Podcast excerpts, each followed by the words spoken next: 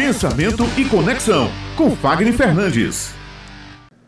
Bom dia, Beto. Bom dia, Raio. Olha, essa ideia de cancelamento, ela vem dando o que falar e parece que virou até uma nova brincadeira, que eu diria até de mau gosto. Acredito que determinadas formas de interpretar como as pessoas se comunicam, a gente precisa entender que nem tudo é uma cultura para ser nossa.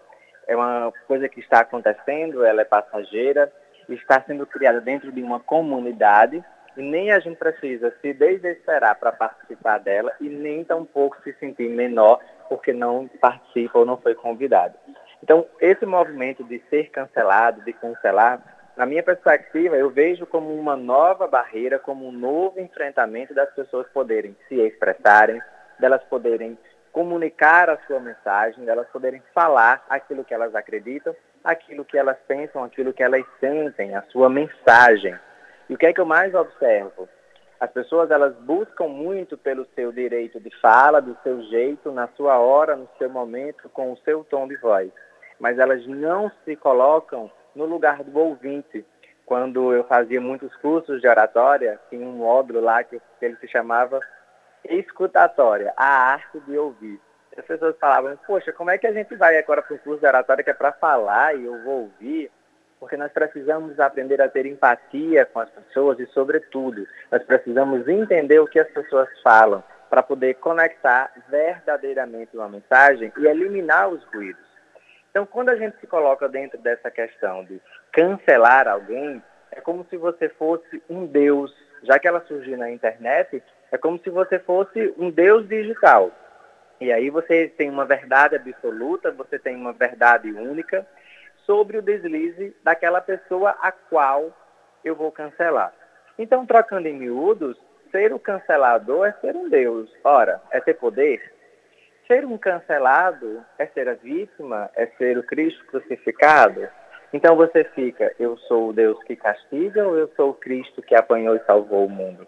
Então nós podemos ir para diversos contextos se nós formos usar esse tipo de linguagem, esse tipo de comunicação para julgar as pessoas, para dizer quem é bom, quem é ruim e mais, sem você se colocar eu vejo o quanto é perigoso, o quanto é definitivo e até decisivo quando você aponta o seu dedo para as outras pessoas, porque naquele momento eu conheço mais sobre você do que a pessoa que você está apontando. Então, olhar para esse movimento do cancelamento é retroagir no universo da comunicação, é você negar todas as conquistas que conseguimos até aqui, toda a evolução digital, toda a evolução que nós percebemos no dia a dia com o avanço das plataformas. Hoje, por exemplo, nós temos uma nova plataforma que ela é para áudio, é um podcast continuado, ou até poderia dizer que seria uma grande rádio com diversos programas a, acontecendo de forma simultânea, eu escolho qual frequência dentro daquela mesma rádio eu deveria ouvir. E se eu entrar nessa cultura do cancelamento, eu vou estar me privando, eu vou estar privando as pessoas de conhecerem aquilo que eu tenho. Então, o que eu entendo é, ser um cancelador é você se colocar maior do que os outros e não olhar para si mesmo. Se permitir ser uma pessoa cancelada é você se colocar na condição de uma pessoa vítima da acusação dos outros e não olhar para dentro de si, não enxergar aquilo que você verdadeiramente é, aquilo que verdadeiramente você faz.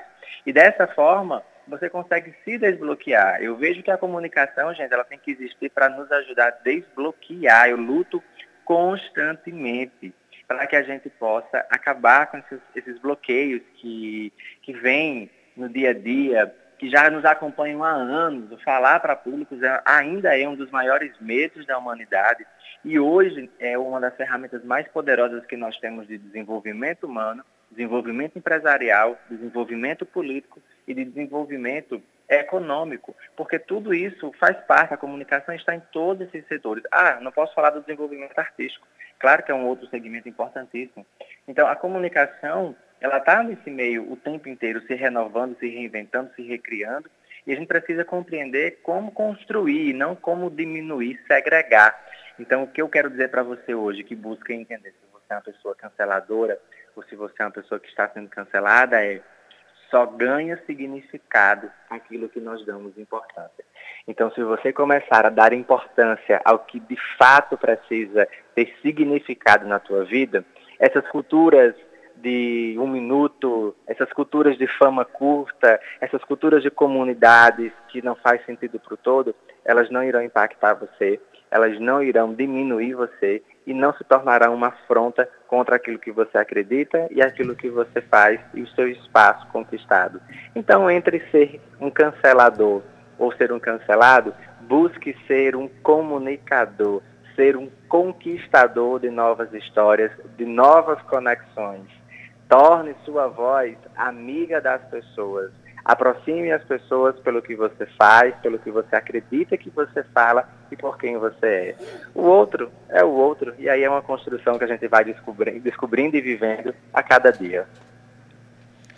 Fez sentido aí, meninas? Fez total, total, sentido, Fagner. Olha só, quando a gente fala de empatia, é muito fácil ter empatia pelos nossos semelhantes, né? Por quem a gente já nutre algum sentimento de carinho, de respeito.